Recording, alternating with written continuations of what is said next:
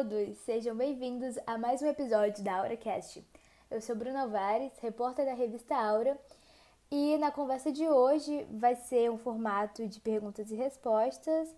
E estamos aqui com duas convidadas maravilhosas, que são as arquitetas e urbanistas Laísa Ramos e Valisca Parreão, para a gente falar de um tema super interessante, que é como a disposição das cidades podem contribuir para a violência de gênero.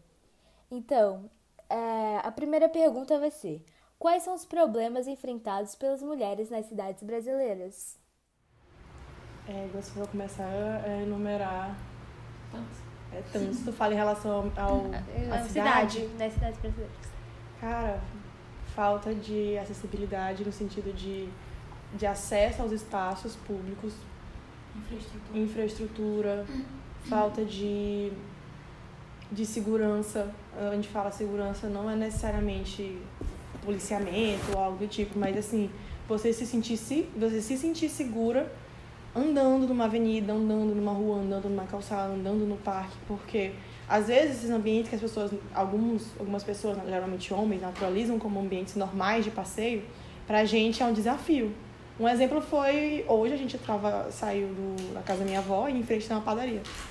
E aí a gente foi andando, porque era muito próximo, mas assim, a gente foi com tanto medo, e é uma caminhada que durou menos de um minuto, mas a gente foi com tanto medo, assim, desconfiada, e tinha uns Isso à homens... tarde. Isso à tarde, uma avenida movimentada, mas assim, tinha uns homens ali perto e a gente já ficou, tipo, éguas, nervosa, assim, querendo atravessar logo pro outro lado.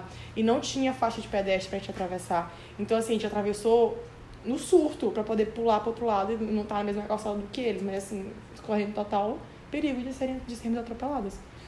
E outra coisa, é, como a Laissa falou, é, segurança não, é- não quer dizer só tipo policiamento. Às vezes, é, uma boa iluminação, isso já te traz segurança de andar para aquele lugar. Então, a questão da infraestrutura ela é muito boa para tu te sentir mais segura naquele local. E quais são os elementos que a infraestrutura abrange? Quer falar? Iluminação, é, calçamento, ruas. É, isso quando a gente fala ruas, é tipo ruas em que são é, livres, sem, sem trepidância, ou seja, buracos, calçadas também sem trepidância, que é, Para que é todo mundo possa lisa. caminhar. porque exatamente para qualquer, qualquer pessoa possa passar por ali porque às vezes uma calçada que ela não é entrando já em outros outros outro- outras coisas que puxam né uma calçada que possui uma trepidância um- uma ou não seja tão confortável em relação à largura ao espaçamento não passa por exemplo uma cadeira de rodas uma pessoa com uma locomoção limitada com com muleta ou algo do tipo sabe então a infraestrutura ela entra aí também até na própria até na própria limpeza da, da rua das cidades ela, ela já entra aí E como que esse planejamento urbano ele impacta na violência de gênero? o planejamento urbano, é, no meu trabalho, eu até faço uma relação histórica que mostra que os planejadores urbanos as- das cidades são, são homens, assim, geralmente são homens. Prevaleceu essa, essa, essa parte masculina. Então, é, por mais que existam mais arquitetas, no, número de arquitetos mais são mulheres no Brasil, quem geralmente planeja e pensa na cidade são os homens. E isso é um problema muito sério, porque eles pensam voltada à métrica masculina. Então, eles estão pensando assim na função como o homem vive, trabalha, volta para casa e pega seu carro e, e volta e não tem esse esse percurso muito muito assim abrangente, porque os homens eles fazem menos deslocamentos poligonais que as mulheres. Deslocamentos poligonais é quando você tem vários destinos em uma só viagem. Por exemplo, a mulher no Brasil, ela tende a sair de casa, ela vai deixa o filho na escola, aí ela vai no posto de saúde, ela vai na farmácia, vai no supermercado, aí que ela vai trabalhar, ela volta, faz todo esse percurso de novo e volta para casa. O homem geralmente é tipo casa, trabalho, casa e fechou. E assim, se você for pegar o número de mulheres que usam as ruas, ou seja, que usam ônibus, transporte público ou bicicleta, ele é muito maior. E isso se dá também pelo fato de terem poucas mulheres no centro de decisão, né? Impacta total. Porque é justamente isso. Acaba que as pessoas, quem está planejando, pensa numa métrica masculina e acaba não atendendo a necessidade das mulheres. Tem até aquela frase que eu acho que tu colocou no teu, no teu TCC que fala que as, a- se as, a cidade ela fosse planejada por uma mulher, ela seria planejada para todos. É, justamente isso. Porque se você pegar os princípios assim básicos do que faz uma mulher se sentir segura, ela acaba abrangendo princípios para que todas as pessoas de todos os jeitos e formas do mundo consigam se sentir bem. Crianças, É, adulto, idoso, Grávida, idoso. pessoas com deficiência. Assim, se a mulher está segura, o homem está seguro, a criança está segura, sabe? Então, tipo, é algo que abrange a todo mundo. É uma, é uma questão patriarcal, puramente machista na, na hora de planejar uma cidade. Você acha que isso não conta, mas é porque a pessoa que está planejando não vive essa realidade. Como seria um ambiente ideal que tenha toda essa infraestrutura? Acho que é um ambiente utópico, né, de se pensar, porque eu nunca vi, nunca, nunca cheguei a apreciar ah, esse ambiente aqui, ele é perfeito, porque acaba que sempre tem uma falha. Mas eu acho que a gente pode pensar assim num espaço aberto, em que não tenham, que todas as pessoas tenham olhos voltados para as ruas, ou seja, varandas, é, na- não, não sejam não sejam áreas muradas, para que tanto quem está de dentro consiga ter um contato com o exterior e quem está no exterior consiga ter um contato com o interior, sabe? Essa conexão. É um ambiente bem iluminado, é, Acessível. acessível, com calçadas proporcionais a, ou até maiores do que se prevê nas normas, né? Porque assim, a norma existe, existe um número que não é tão grande as pessoas já planejam um número menor. Então, uma, área arborizada, mas assim, árvores que você sejam mais por conta da- das árvores, mas assim, iluminado, para que não fique um ambiente denso, escuro, então muita iluminação. É, áreas, ah, é, quadras mais curtas, porque às vezes quando as quadras são muito longas, a gente não tende a não ter é, possíveis saídas de fuga, sabe? Tipo, quadras muito longas, você só consegue fugir se você virar lá na frente. Então, se forem quadras mais curtas, a gente consegue ter mais possíveis fugas, evitar é, surpresa, ou seja, ambientes com muitos muros acabam criando espaços e becos em que as pessoas não sabem o que tem atrás. Então seria um ambiente mais ou menos assim. né? Prever lugares mistos também, tipo, quando tu traz residência e o comércio, isso ajuda que tenha movimentação de pessoas durante É. todos, todos os horários do dia. E isso é, É. bom porque né, é, naquela rua, naquele espaço, vai ter sempre Vida, gente. movimentação de pessoa, vai ter vida.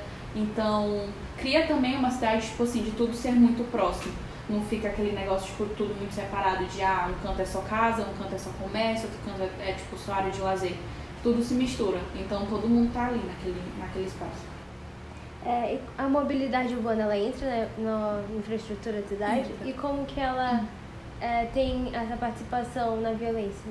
Ah, né, Os transportes públicos, né? Uhum. Eu acho que não só o transporte público, mas assim, a questão da, da bicicleta, que infelizmente na nossa cidade ela não é um transporte tão valorizado, não temos muitas ciclovias, quase nada, nada de, quase nada de ciclovia, quase nada de ciclofaixa, apesar de ser um meio de transporte muito utilizado, não só para lazer, aqui é principalmente como forma de se transportar, forma de trabalho, e muitas mulheres utilizam isso, então assim, a mobilidade ela entra aí, né, dando acesso a esses outros meios de transportes que fogem do carro, porque assim, o carro, a gente como urbanista, temos assim, querendo ou não, um repúdio. Sabe? A gente aprende a não gostar dos carros, porque os carros eles acabam tirando a função da rua, que é viver, é estar ali e a gente não tem mais esse acesso. A gente cresce pensando que a rua é de carro e na verdade a rua é para se viver com pessoas e acaba que não tem.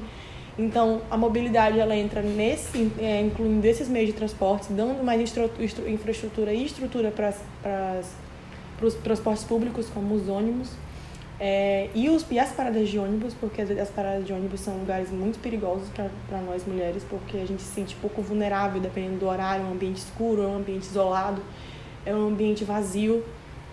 Então, eu acho que a mobilidade como um todo tem um papel muito importante na hora de trazer segurança para a cidade. Qual o primeiro passo para se ter uma cidade mais inclusiva? Acho que empatia, acho que é aprender a se colocar no lugar do outro e saber que existem outras realidades fora da sua. Se você pegar a pessoa, assim, pegar a pior realidade possível e melhorar aquela pior realidade possível, todas as outras realidades serão maravilhosas. Então, eu acho que falta um pouco de sair da zona de conforto, abrir os olhos e perceber o problema que a gente vive no mundo. Porque a gente não pode nunca projetar uma coisa pra gente. A gente tem que projetar pros outros. Então, por isso é sempre muito importante a gente também entender as necessidades daquelas pessoas. Né? Sempre buscar entender o que, que eles precisam, o que, que eles passam, qual a, a falha daquele local ali. Então, a gente tendo essa conexão com aquela pessoa, entendendo quais são as necessidades dela, a gente também consegue projetar um espaço para todos. assim. É... Como a mulher ela vai ser vista dentro desses espaços públicos, seja andando numa praça, numa rua, no ônibus? Ela assim, eu posso dar duas visões. Existe a visão da gente como mulher em algum desses espaços que a gente se sente como não pertencente, como se a gente fosse invalidada ou que não devesse estar ali por medo, por pelos olhares, você acha que você está você está errada de estar ali. E às vezes é muito a troca que recebe também, porque uma mulher andando numa praça à noite sozinha, alguém que passa de longe fala aquela pessoa, aquela mulher é louca, ela um dia tá ali, ela tá ali porque ela quer, se ela acontecer alguma coisa ali com ela, que ela tá passando por aquela praça à noite, lá, Lagoa da Janta, à noite, 10 horas, ela tá andando sozinha. A gente não sabe a realidade dela, a gente não sabe por que ela tá ali, se é necessidade ou não, mas enfim, sempre tem alguém que vai falar, caso aconteça alguma coisa, que ela não devia estar ali. Sendo por que ela não devia estar ali? A cidade não é dela, ela não mora ali, ela não pode ter, sei lá, acontecer alguma coisa que ela precisou passar por ali, a culpa é dela por estar ali naquele momento, entendeu? Então as, as próprias pessoas invalidam a nossa presença e começaram a normalizar que é ok entender que nós mulheres não devemos estar na noite na rua andando sozinha em determinado horário. Então é isso. Espero que tenham aprendido um pouco sobre o assunto e refletido sobre o papel da mulher na cidade. Agradecemos imensamente as contribuições da Laís e da Valesca Continuem nos acompanhando nas redes sociais e no site www.aurarevista.com.br. Até o próximo episódio.